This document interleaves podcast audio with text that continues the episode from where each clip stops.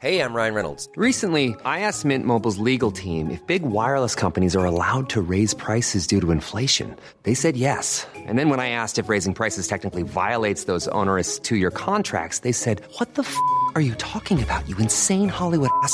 So to recap, we're cutting the price of Mint Unlimited from $30 a month to just $15 a month. Give it a try at mintmobile.com slash switch. $45 up front for three months plus taxes and fees. Promo rate for new customers for limited time. Unlimited more than 40 gigabytes per month. Slows. Full terms at mintmobile.com. El Heraldo Media Group presenta Periodismo de Emergencia con Arturo Rodríguez, Hiroshi Takahashi e Ignacio Rodríguez Reina. Con las reglas del oficio. Comenzamos. 10 de la mañana con 3 minutos y para nosotros es un placer, un privilegio poder estar aquí con ustedes en Periodismo de Emergencia. Yo soy Arturo Rodríguez y como en cada sábado y cada domingo en punto de las 10 de la mañana, me da mucho gusto saludar a mi compañero, colega y amigo Hiroshi Takahashi. Muy buenos días. Arturo Rodríguez, muy buenos días. Qué gusto de verdad saludarlos nuevamente en este sábado. Vamos prácticamente arrancando el fin de semana, pero pues todo indica que las semanas no se acaban desde el año pasado. ¿eh? Está muy pesado el tema de la información y todo lo que nos cambia minuto a minuto la cobertura informativa. Minuto a minuto, sin lugar a dudas, Hiroshi, con muchos temas, muchas polémicas, muchos conflictos, consecuencias de los conflictos, inclusive internacionales, este, y respuestas. Asuntos internacionales, eh, violencia en México, violencia en el fútbol, respuestas eh, raras desde el gobierno a el Parlamento Europeo. Es una locura. Mónica Reyes, buenos días. Muy buenos días, muchas gracias. Pues un programa que promete ser el mejor. ¿Comenzamos? Muchísimas gracias. Vamos al próximo pasado con Mónica Reyes. Próximo pasado, la noticia que debes saber. Los hechos de violencia del Estadio Corregidora marcaron gran parte del debate en la semana debido a los reclamos por presuntos fallecimientos que finalmente no se admitieron por el gobierno, así como por las sanciones consideradas laxas en el ámbito futbolístico. A lo largo de la semana se realizaron 17 detenciones por quienes estuvieron implicados en los hechos. El presidente López Obrador reiteró su confianza en Alejandro Gertz Manero, el fiscal general que fue expuesto tras la filtración de una llamada telefónica intervenida entre él y su segundo de a bordo, el fiscal de control Juan Ramos, en torno a un asunto de su interés personal para el mandatario. Hay intereses que quieren tumbar al fiscal y cuestionó las capacidades de quien pudo intervenirlo. El debate tuvo un giro de tuerca con la conmemoración del 8 de marzo, que con el centro histórico amurallado mantuvo la marcha mayoritariamente pacífica, que sin embargo recibió los gases dirigidos a los contingentes que incurrían en actos vandálicos. A su vez, un besamanos feminista de la 4T acudió al encuentro con el presidente. La invasión de Rusia a Ucrania tuvo efectos económicos en el mundo y en el caso de México la semana transitó hacia su cierre con un incremento en el precio de las gasolinas que llegó a ofrecerse hasta más de 25 pesos litro, muy a pesar de los llamados del gobierno a mantener la oferta estable y conforme a la inflación, que por otra parte esta semana se dio a conocer sigue alta al colocarse en 7.28% anual en febrero. Un polémico cierre de semana sucedió en el ámbito diplomático mexicano, luego de que el Parlamento Europeo llamara al presidente López Obrador a evitar descalificaciones a los periodistas. De una respuesta poco diplomática que se convirtió en comidilla internacional, pues hasta personalidades relacionadas con su movimiento rechazaron el tono de una comunicación presidencial que no pasó por la Cancillería. En Periodismo de Emergencia queremos conocer y compartir tu opinión. Escríbenos o manda un mensaje de voz al WhatsApp 5580 69 79 42. 5580 69 79 42 y se parte de nuestra mesa de análisis. Cuando a mí me dieron el puesto de honor y justicia y me dijeron que yo iba a estar a cargo de los policías, yo les dije al consejo quiero informar. Mm, Tenemos que, que, las mujeres tenemos que abrir paso, tenemos que abrir brechas, tenemos que abrir caminos. ¿Para qué? Para que camine diferente la comunidad. Si queremos algo diferente, tenemos que trabajar diferente y, y diferentes personas también. Entonces yo llegaba a la casa, siempre me pegaba mucho, me, bueno, me insultaba y me decían cosas y pues hasta me hacían moretones. Por eso yo como, como esperanza, yo me, me convertí como promotora, porque pues yo no quiero que las, las mujeres que le pasen eso. Pues bien, proyecto Matriarcas Hirochi la semana estuvo marcada por la conmemoración del 8M del Día Internacional de la Mujer y el pasado 6 de marzo inició la publicación de este, el proyecto Matriarcas realizado por las periodistas Melissa del Pozo y Neldi San Martín.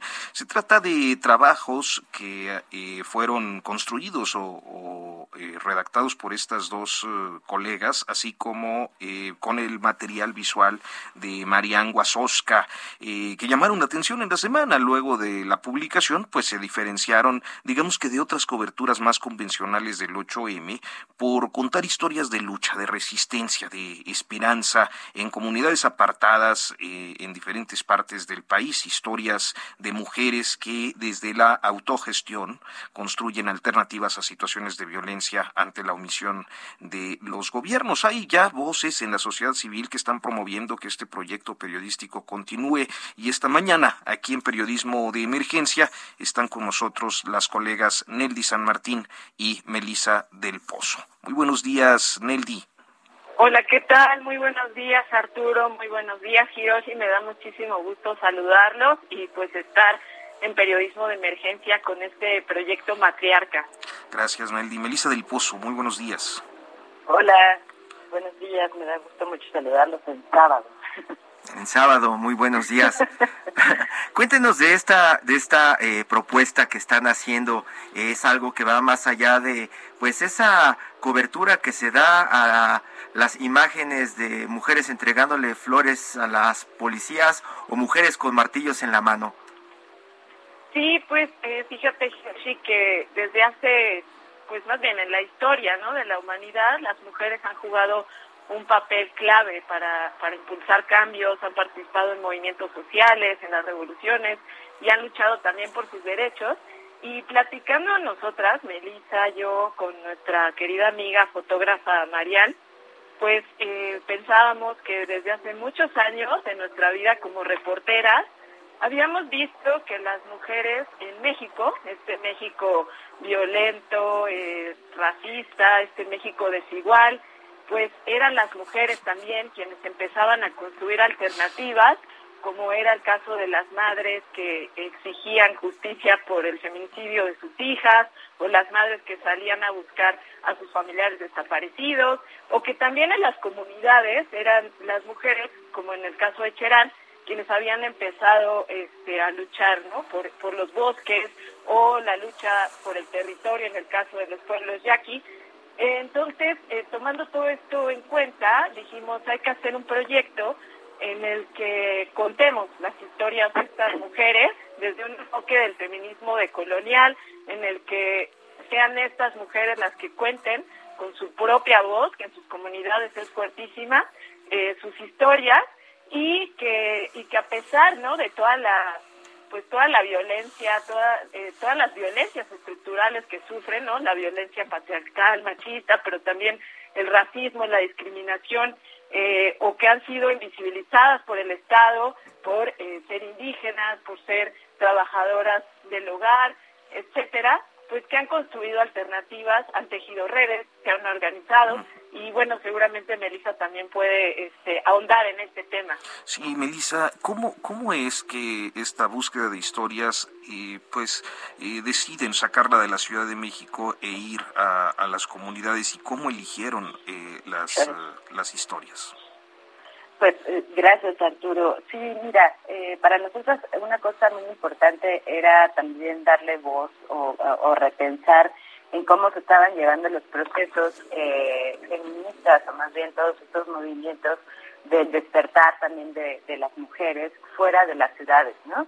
Como ustedes decían hace ratito, eh, estaban, se están moviendo como muchas cosas en las ciudades, un poco por estas protestas que son eh, bastante visibles y nosotros nos cuestionábamos, bueno, ¿cómo puede ser estos mismos movimientos o qué está pasando en las zonas eh, rurales, qué está pasando en estas eh, comunidades en donde no hay eco sobre estas manifestaciones o donde no hay estos espacios como de reflexión, de debate, en donde los medios de comunicación, eh, bueno, son mucho más restringidos. Y eh, teniéndonos como esta, estas premisas y estas interrogantes, fue como salimos y empezamos a acercarnos a, a, a esas comunidades, a organizaciones indígenas, y la verdad es que la sorpresa que nos llevamos fue enorme, ¿no? Eh, creo que en estas eh, comunidades se están dando procesos alternativos y unas y en donde se mezcla mucho también como la cosmovisión de cada una de las de las comunidades y para nosotros eso es, sumamente valioso y sumamente poderoso, ¿no? Eh, ¿Cómo llegamos a las historias? Pues como, como buenas reporteras preguntando y eh, preguntando y haciendo investigación. Eh, la verdad es que la sorpresa que nos hemos llevado ha sido eh, ha sido enorme, ¿no? Las eh, las mujeres indígenas en especial eh, se han articulado de manera como muy orgánica con el paso de los años, reconociendo y haciendo reflexiones sobre su, su cotidianidad, ¿no?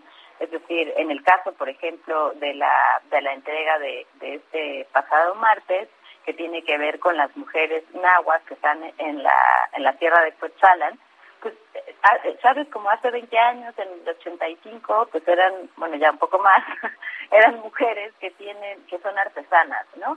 Entonces se juntaban un poco para primero idear cómo podían obtener mejores recursos por sus artesanías o por lo que generaban, y en estos espacios de reflexión que se generaron eh, por otro, como por otro objetivo, empezaron a identificar que la violencia machista estaba mal, ¿no? Que las, que, que, que violentarlas en, en sus casas, eh, pues eh, estaba, estaba, estaba mal, ¿no? O sea, y empezaron a encontrar coincidencias y así como encontraron coincidencias, empezaron a buscar espacios para, para salvaguardarse, ¿no? O sea, para cuidarse entre ellas.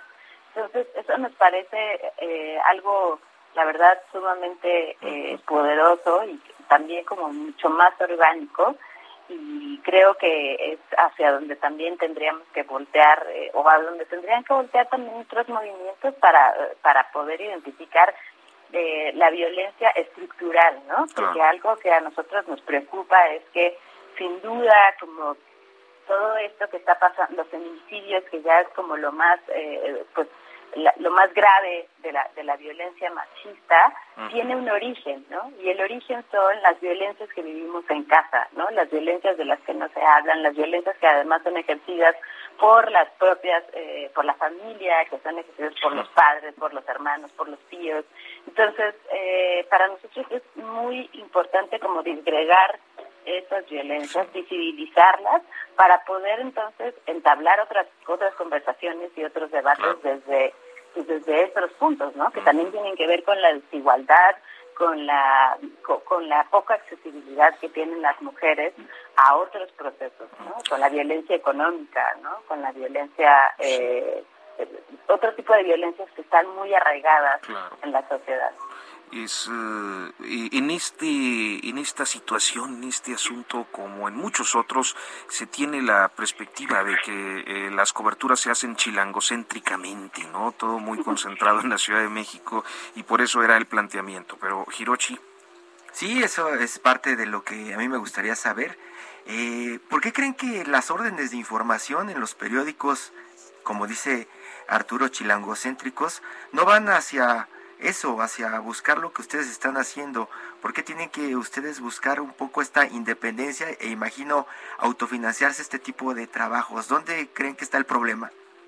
Pues fíjate, Hiroshi, que nosotras, por ejemplo, hemos visto que el periodista muchas veces sí va a esas comunidades, sí va a contar esos procesos, pero lo hace desde otra perspectiva, ¿no? No lo hace con una perspectiva de género, eh, no lo hace para contar como estas historias de, de estas mujeres.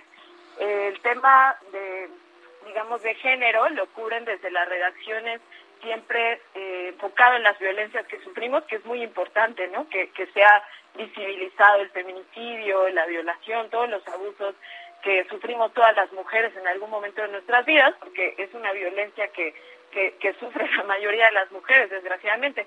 Sin embargo, veíamos esto, que cuando las eh, coberturas sobre movimientos sociales se acercan, eh, los periodistas se acercan a esas coberturas, nunca tienen este enfoque que sí nosotras tratamos de incluir, eh, que se trata básicamente de no nada más ir a preguntar cómo se armó el movimiento social y la participación de las mujeres, sino también todos los, eh, todos los eventos machistas que tuvieron que, que sortear estas mujeres, ¿no? Tenemos eh, muy claro, por ejemplo, que encontramos casos de que las mujeres, además de tener que luchar por el territorio, por la comunidad, participar en la organización comunitaria, pues también se enfrentaban a los celos de sus parejas, también se enfrentaban a que tenían el trabajo del hogar, ¿no? El trabajo de los cuidados y que además de todo esto, en la sociedad las rechazaban o en su comunidad eran rechazadas porque creían que no podían dedicarse a estas labores, ¿no? Este, tener estos cargos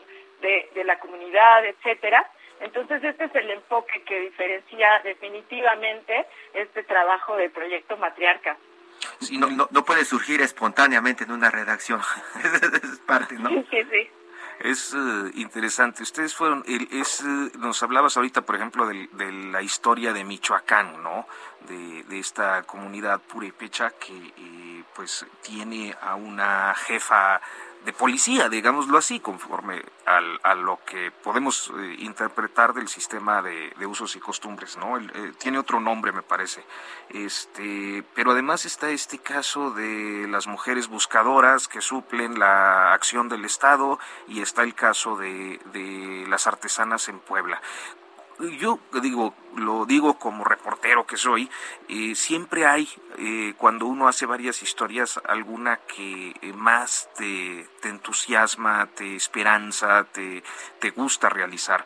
Este, ¿Habría alguno de estos trabajos consentidos, Neldy? Pues mira, creo que los tres nos encantaron porque además encontramos mujeres, o sea, personajes, ¿no? Así como que el periodista también va buscando historias de mujeres que te inspiren.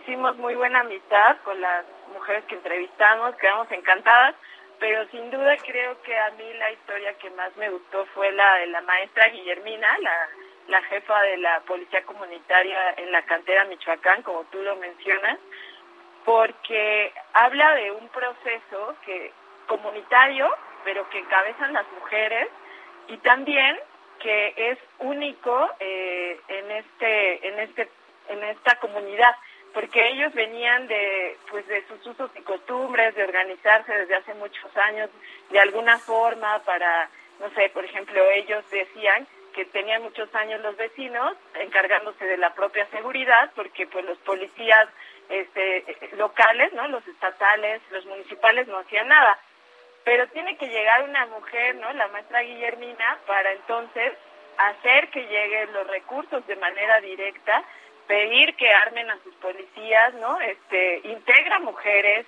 y entonces empieza como este proceso de autocuidado también, o sea, las mujeres echándose al hombro este a la comunidad y la seguridad de, de este municipio. La verdad fue mi favorita, no sé qué opine Melissa. Melissa. Pues sí, fue esa historia en especial implicó varias, eh, como varios retos en cuanto a nuestra propia seguridad, ¿no?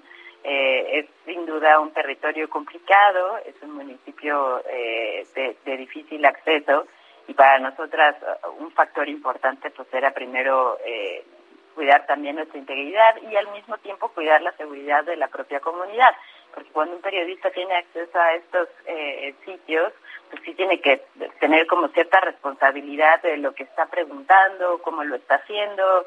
Eh, también llevamos como equipo fotográfico, entonces eso pone en la mira eh, o, o, le da cierto peso a la comunidad, porque obviamente estas personas no están acostumbradas a hablar con los medios, entonces eh, también cuidamos mucho estos procesos, ¿no?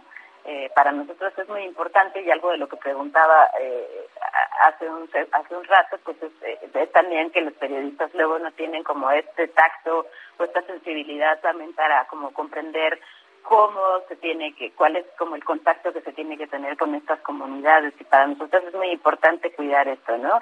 Eh, cuidar la confianza con la que nos acercamos a, a estas personas porque pues un periodista llega, obtiene la historia, regresa y luego eh, esas, esas cosas tienen como consecuencias para la comunidad, ¿no? Entonces somos muy cautelosas con esas, con esas cosas.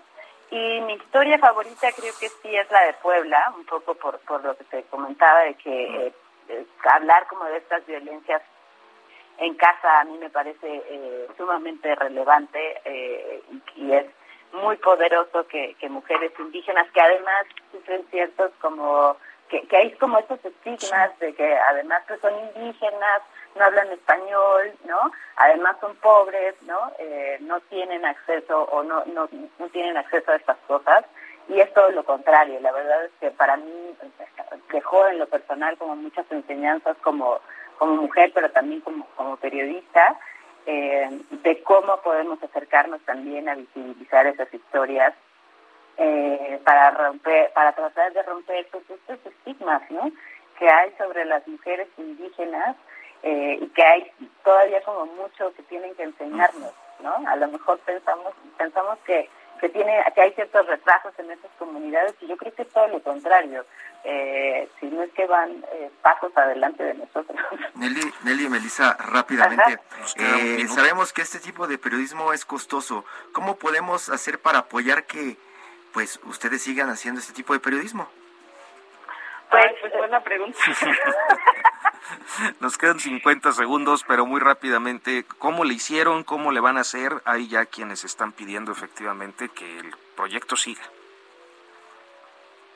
Pues nosotros contamos sí con la con el apoyo de la International Women's Media Fund, que es una organización que apoya eh, a mujeres periodistas en Estados Unidos, en Estados Unidos, pero también en Latinoamérica, tiene su sede en Estados Unidos.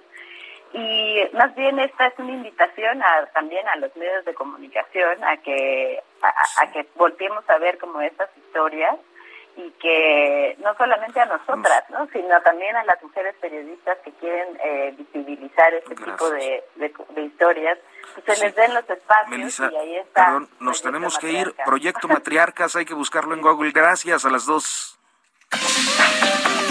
En un momento continuamos. Periodismo de emergencia. Regresamos con las reglas del oficio.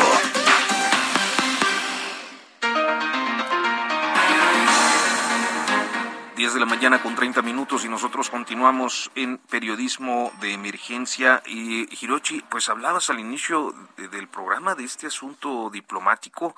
Este, una vez más, ¿no? Ya, ya son varias semanas que acabamos metidos ahí en un desajuste entre la presidencia y la Cancillería.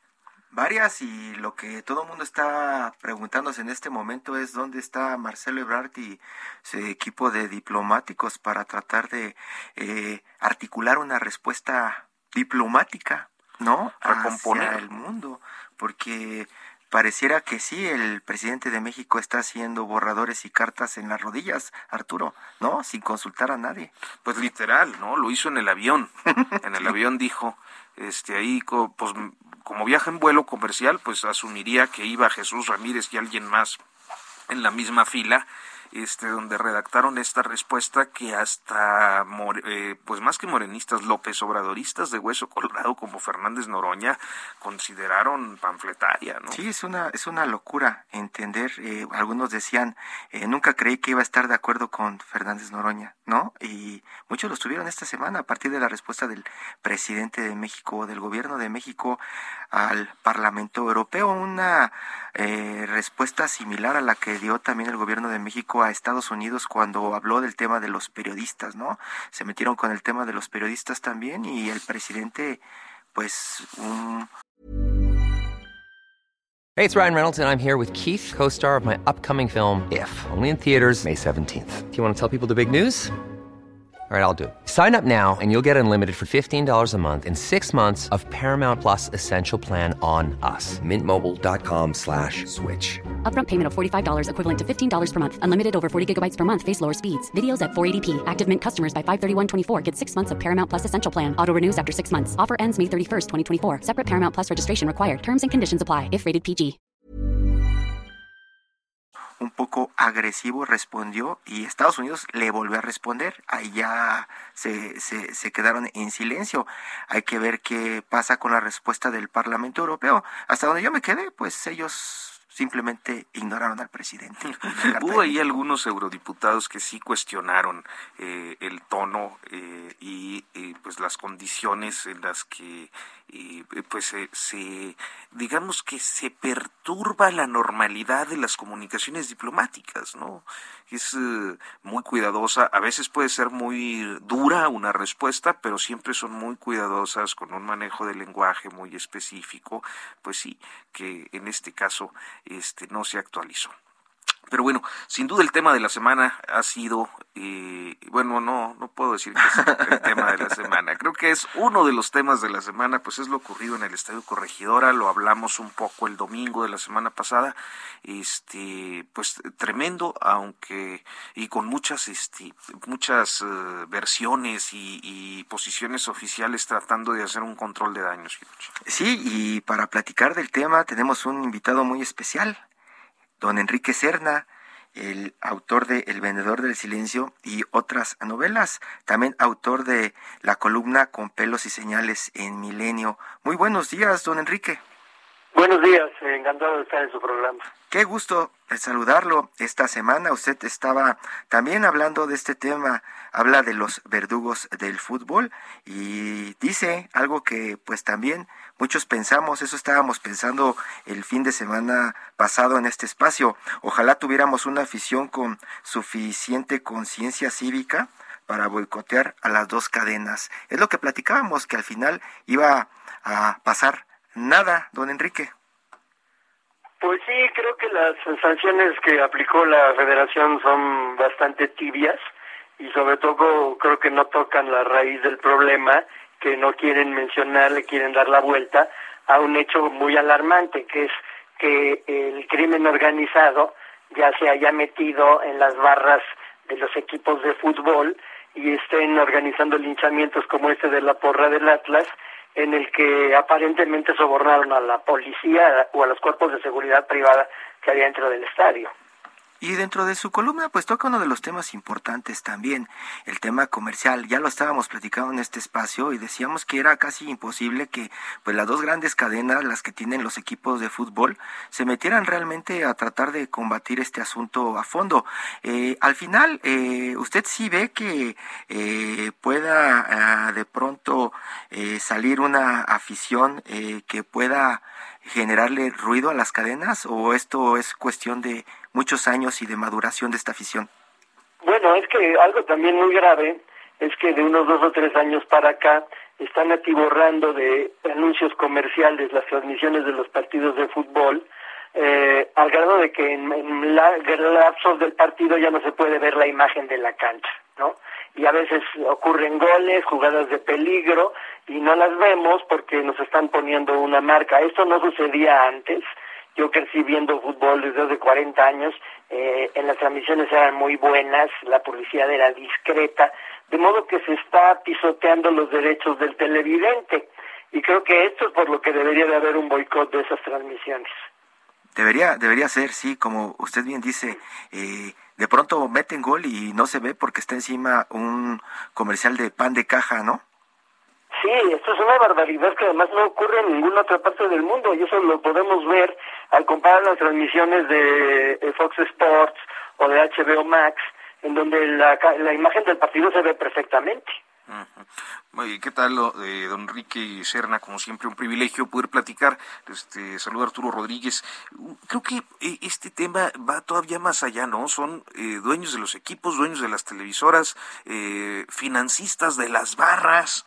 Bueno, y no sé, yo al menos tampoco tengo un referente de que en otra parte del mundo, con todo y que hay porras o, eh, eh, pues simpatizantes de un equipo muy fanáticos de un equipo muy intensos tengan estas condiciones digamos que alentadas desde dos grandes empresas. Bueno, las cadenas televisoras y los dueños de los equipos no están fomentando eh, que haya actos de violencia en los estadios, tampoco llegan a ese nivel, ¿no? Eh, lo que ellos han hecho es empobrecer terriblemente el espectáculo, porque sus las decisiones que toma la federación como esta de abolir el ascenso y el descenso, pues van en contra de la justicia deportiva, y por eso ahora vemos que hay equipos como el América que están en el sótano, pero pues no les preocupa gran cosa porque saben que no van a descender a la segunda división o primera como le llaman ahora. Eh, o expansión, estos nombres tan ridículos y eufemísticos con los que quieren eh, tapar el sol con un dedo, ¿no? Entonces, eh, al, hacer eso, al empobrecer tanto el espectáculo, están mostrando que incluso como hombres de negocio son terriblemente ineptos, ¿verdad? Porque tienen en México una de las aficiones mayores que hay en el fútbol cuando hay mundiales, somos prácticamente el único país que llena estadios con su propia afición cuando juega México, ¿sí? Eh, y esto los están desaprovechando porque el fútbol que tenemos es de ínfima calidad y ya no rebasarán incluso Estados Unidos y Canadá en la CONCACAF, ¿no? ¿Cuál, cuál puede ser la intención de, de comportarse así como, como dueños de...? Pues mire, yo, yo lo atribuyo a una ineptitud, eh, a, la, eh, falta de astucia empresarial de muchos juniors, no me extraña para nada, porque por ejemplo, si en Televisa mataron a la gallina de los huevos de oro, que era la de las telenovelas mexicanas, que en los años 80 se vendían en todas partes del mundo, pues, y, luego empezó a ganarles terreno Colombia y otros países, ahora Turquía, etcétera.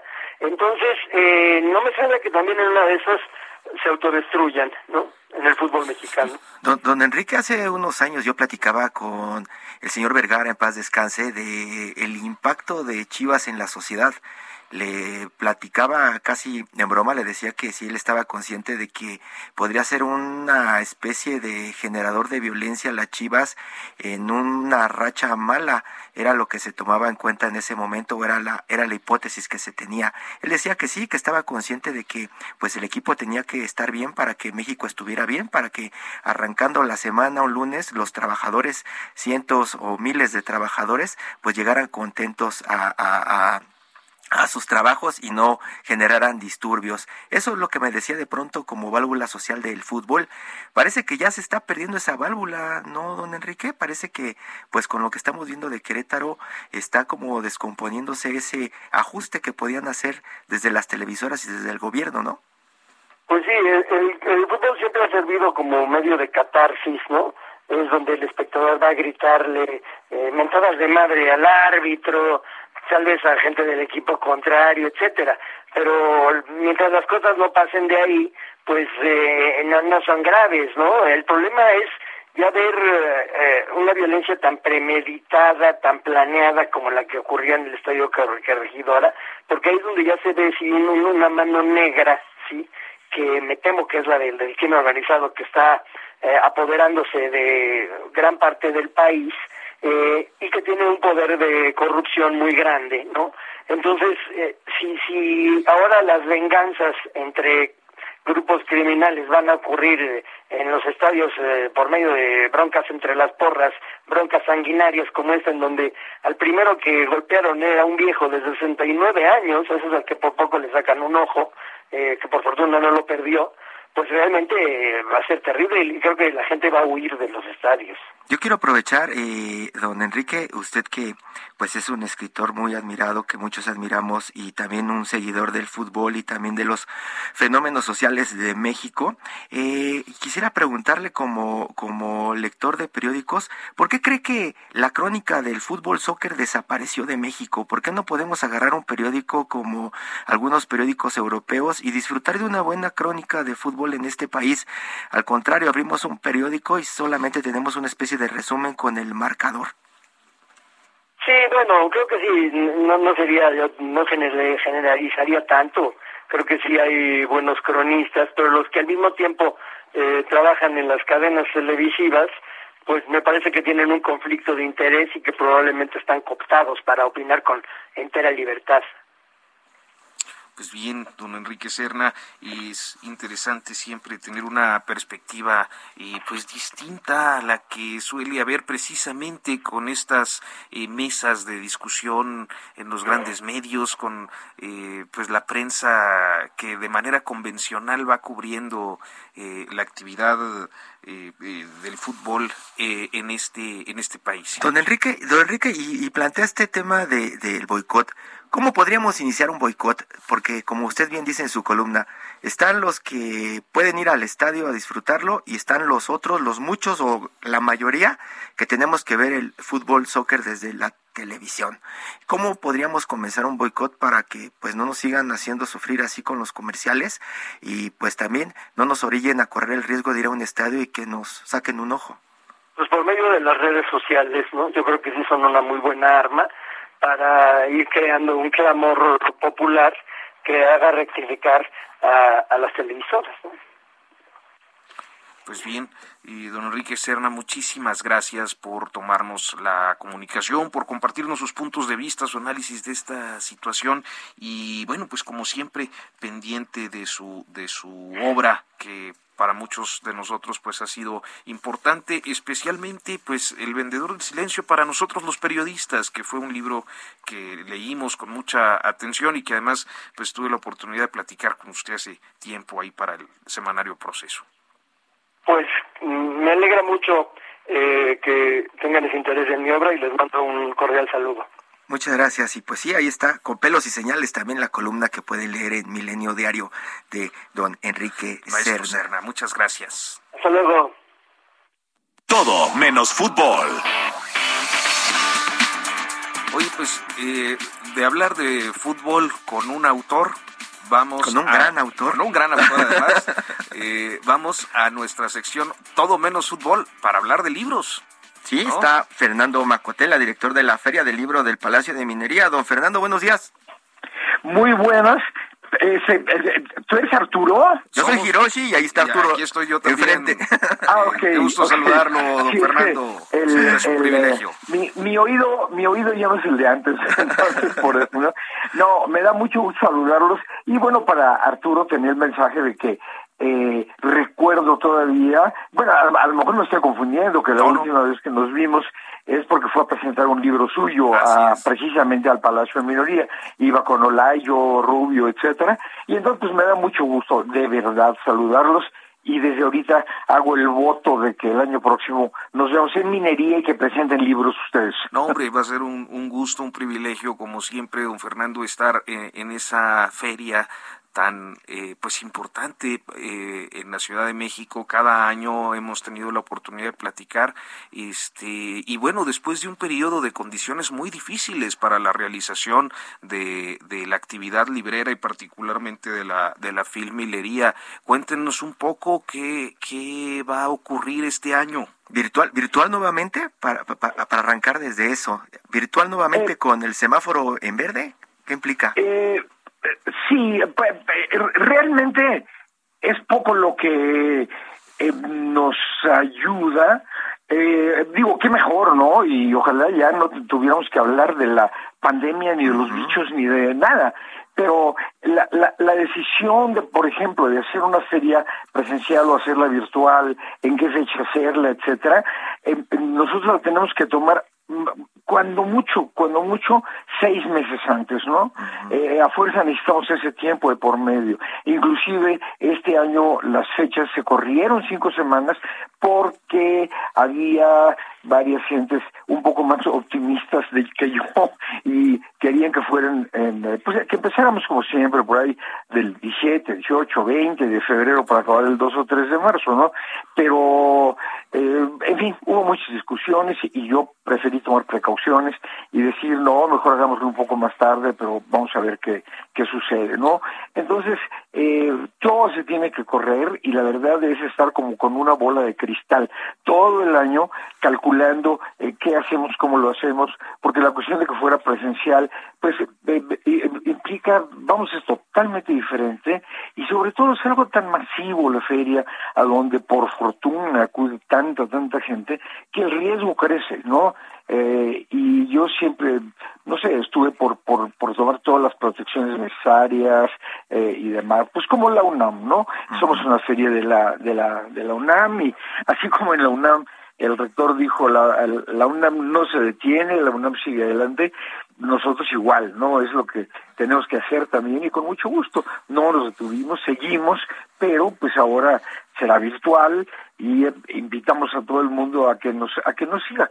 Con que pongan Filminería en cualquiera de las redes eh, estarán comunicados con nuestras actividades que es eh, curioso eh, Arturo casi porque el, nos acostumbramos en los eh, últimos años, digamos, a estar siempre, siempre entre las 1.300 y las 1.500 actividades. Entonces, cuando para el año pasado eh, dijimos que iban a ser eh, solamente alrededor de 100, no les quiero decir cómo nos sentíamos, ¿verdad?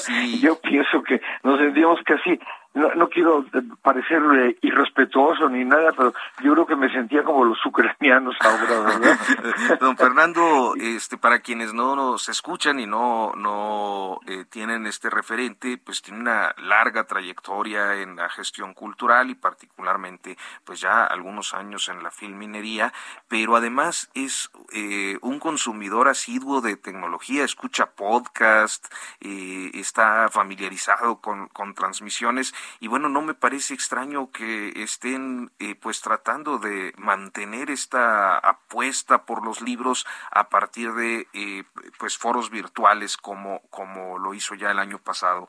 Este, sí. Eh, sí, el año pasado para nosotros fue muy duro porque nunca lo habíamos hecho y la sensación que yo tenía, que si soy sincero la sigo teniendo un poco, es que que no controlaba yo nada, ¿no? Porque cuando me dicen que hay algún problema en minería en algún salón, por alguna razón, ¿verdad? Eh, técnico, porque, eh, eh, por cualquier razón, ¿no? Yo salgo disparado, voy al salón, veo qué pasa, eso me, me hace estar en contacto con los autores, con los editores, con el público mismo, ¿no? Ya son muchos años, todos algunas gentes ya me conocen, voy caminando por ahí por los pasillos, me saludan, muy amables y, y demás. Y con la cosa virtual, eh, pues nada, porque si hay, alguna falla, yo no puedo hacer nada, estoy en manos de, de los técnicos, que evidentemente ni siquiera están en el mismo lugar que yo, pero mm, de no vamos, el año pasado, en un momento en que no dependía de nosotros, que era la inauguración, de pronto falló un poco el sonido y entonces, bueno, pues yo ya me quería cortar las venas, ¿verdad? Pero no, no dependía de mí. Esa es una cuestión directamente de la parte técnica de la UNAM y demás, ¿no? Don, Fernando, ahorita que lo está mencionando Arturo, en los últimos, pues ya podemos decir, en los últimos años hemos estado viviendo este tema de la pandemia, estamos consumiendo muchísimos contenidos, hemos visto cómo Netflix y otros servicios de streaming han, eh, se han convertido en una parte fundamental ya de nuestras vidas a partir de este consumo de contenidos. Pero a mí me gustaría que me contara más acerca del tema de los libros, porque también los que consumimos libros, eh, pues creo que eh, estamos leyendo más que antes, estamos comprando más que antes y estamos pagando más que antes. ¿Qué platica con los editores, con los escritores? ¿Qué, qué le cuentan de, pues de, de vender y hacer libros y hacer difusión de libros durante pandemia? Eh, yo pienso que ha habido ha, habido una cierta ventaja porque el hecho de que eh, una gran parte del público hayamos estado encerrados prácticamente eh, durante tanto tiempo, nadie imaginó, ¿verdad?, que esto iba a durar dos años y todavía no terminamos, terminamos, ¿no? Entonces, eh, como que operó un poco en, en favor de la lectura y de los libros. Las librerías, bueno, pues evidentemente a eso se dedican e inmediatamente eh, instituyeron una eh, venta por línea, eh, enviaban los libros a casa, eh, etcétera. Y, y, y, además, de pronto también había una gran, gran competencia, porque, por ejemplo, la, la Dirección de Bibliotecología de la UNAM, el Colegio Nacional, etcétera, armaron en menos que canta un gallo, para ser coloquiales, eh, actividades eh, virtuales, ¿verdad? Cosas por internet y empezaron a presentar libros eh, y demás y eso se fue extendiendo y creo que le ha llegado a, a, a, mucha, mucha gente, ¿no? Eh, y además las cifras resultan un poco asombrosas. Claro que son un poco tramposas. Eh, podría yo, en todo caso, pero pues cualquiera, esconderse tras de las cifras, porque cuando eh, la serie terminó y a mí, eh, nosotros somos muy poquitos, somos un grupo de 10, 12 personas quienes hacemos la feria y la hacemos andar y todo. Claro que ahí en minería, bueno, pues necesitamos a eh, los eh, asistentes, los chicos, los becarios que les llamamos nosotros. Nosotros no tenemos eh, edecanes, sino asistentes. Llegamos a hacer en eso nada más por 100, pero eh, ahí necesitamos bomberos, abogado, médico, etcétera, ¿no?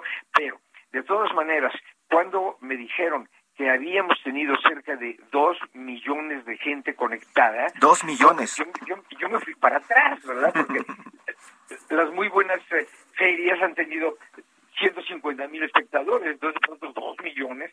Y alguien me explicó, y yo me siento en la obligación de explicarlo, que eh, si alguien se conecta de pronto, pues ya, ya se conectó y ya contó eso. Si se queda un minuto, ya contó, no, no, no, no, no, no podemos decir ya salió eh, como puede puede a veces suceder que se presente un libro que el libro resulte aburrido por el público, lo que sea, y que la gente entre con esperanzas, pero que se vaya saliendo durante la presentación. Eso es, es, es muy triste, ¿no? Yo cuando sucede me preocupo mucho, eh, por eso siempre ando de arriba para abajo en, el, en, en minería, pues para, para, para ver cualquier cosa que sucede. Sí, sí, sí. Eh, sin embargo, me explicaron que es un eh, gran porcentaje el de gente que se conecta y se queda un rato, claro, dependiendo de los intereses de cada quien, pero eh, es curioso porque el alcance es mucho mayor, ¿verdad?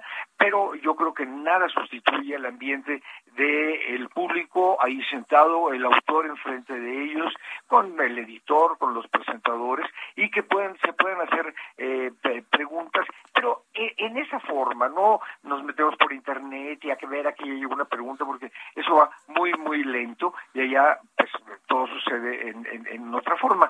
Y, eh, ¿por qué no decirlo?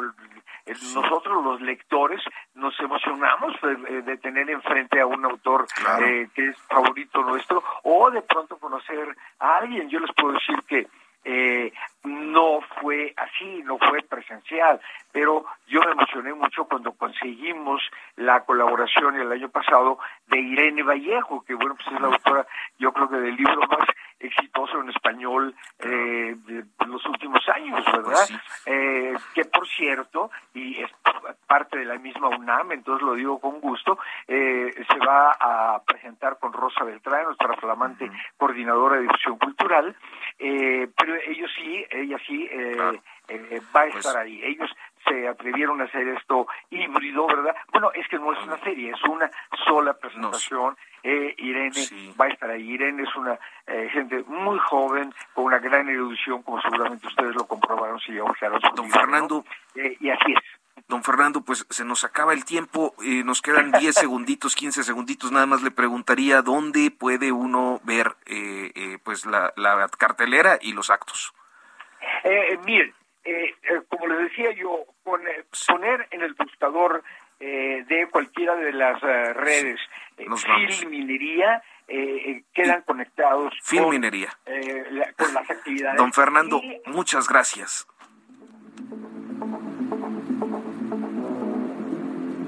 Esto fue Periodismo de Emergencia. Con las reglas del oficio. Heraldo Media Group.